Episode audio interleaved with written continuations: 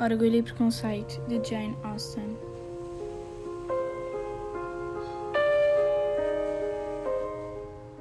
Senhora Elizabeth, venho lutando em vão e não posso suportar.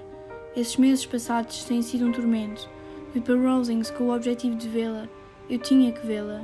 Luto contra o bom senso, contra as expectativas da minha família, contra a inferioridade do seu nascimento, minha posição em essas circunstâncias. Mas estou disposto a deixá-las de lado, que dê um fim à minha agonia. Elizabeth fala confusa. Eu não estou a entender, senhor. Darcy afirma. Eu a amo. E fica um silêncio entre os dois. E ele completa, ardamente. Depois dessa confusão ter sido esclarecida, Elizabeth começa a pensar sobre os seus sentimentos em relação ao Sr. Darcy e ela conclui que os seus sentimentos não passam de uma má interpretação do seu coração.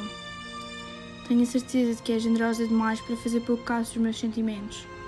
Se os seus são ainda os mesmos que manifestou em abril passado, diga-o imediatamente.